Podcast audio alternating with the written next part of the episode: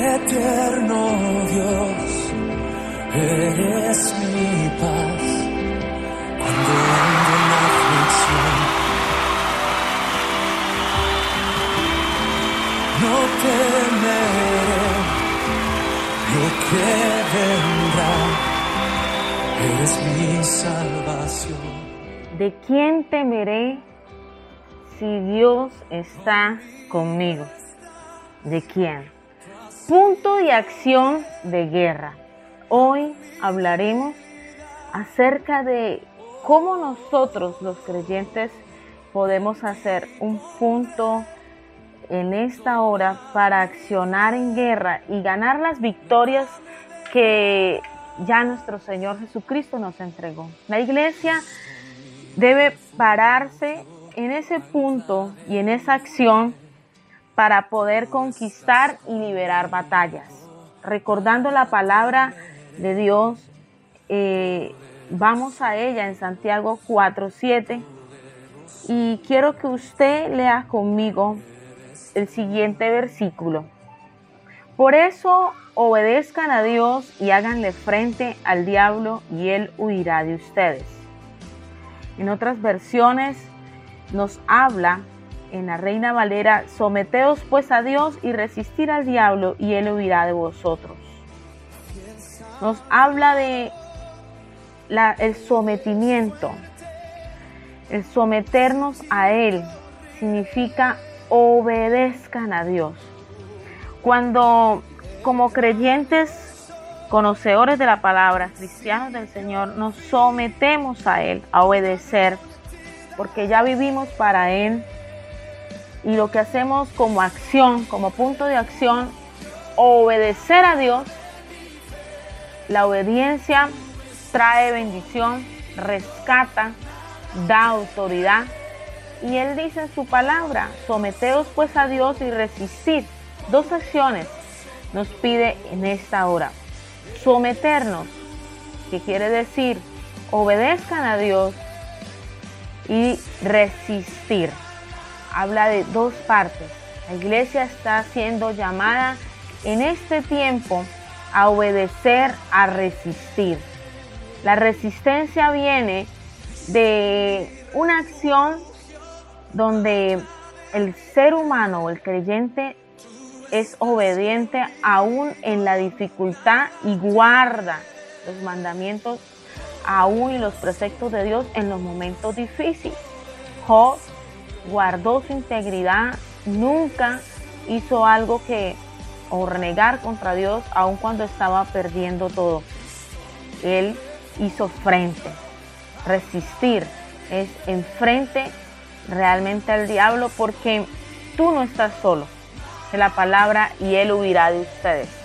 Para muchos creyentes es un punto de acción de, de terror porque les da miedo accionar esta palabra, pero como iglesia hemos sido llamados a que nosotros nos sometamos o con obediencia a Dios y la obediencia traerá un blindaje en el cuerpo de Cristo, en aquellos que resisten. Cuando resisten a las acechanzas del enemigo, el enemigo no tendrá más que huir.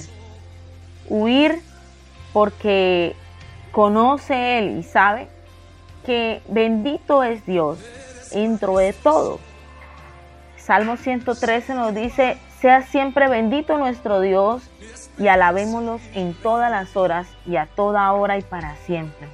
Qué bueno es comprender que Dios levanta al pobre, al humilde y lo saca de esa miseria para colocarlo en sitio de honor y enfrente de la gente importante. Y todo eso se hace a través del punto de acción. Cuando resistimos, cuando en esa resistencia está el ingrediente de la obediencia. Así que yo te invito en esta hora que te levantes donde estás y lo que estés viviendo en este momento, si eres un nuevo creyente, ores conmigo y le pida perdón ahí a Dios y lo acepte como su único y suficiente Salvador. Y le pida al Espíritu Santo y le dile, pide Espíritu Santo, haz en mí tu obra perfecta que sea yo diseñado a la forma y a la voluntad de mi Dios Padre. Y tú que estás pasando por momentos de críticos, donde el enemigo ha intentado quizás borrarle la visión y su asignación de lo que usted está empezando a hacer para él, yo quiero que usted se levante de allí y tome esta palabra. El enemigo huirá porque él conoce que usted es un hijo que se ha levantado en ese punto de acción. Así que Padre, en el nombre de Jesús, toda acechanza del enemigo, Señor, es puesta, Señor, a los pies de Jesucristo. Y hoy le recordamos al enemigo que Él está vencido. Mientras estamos en ti, como el abrigo, como el poderoso, oh Dios, en esta hora, tu poder, tu presencia trae, Señor, Ahora Dios rescate, Señor, y trae también libertad en el nombre de Jesús. Te doy gracias, oh Dios, por esta hora. Qué bueno es entender como iglesia para qué fuimos llamados. En esta hora ha sido maravilloso compartir con ustedes esta palabra.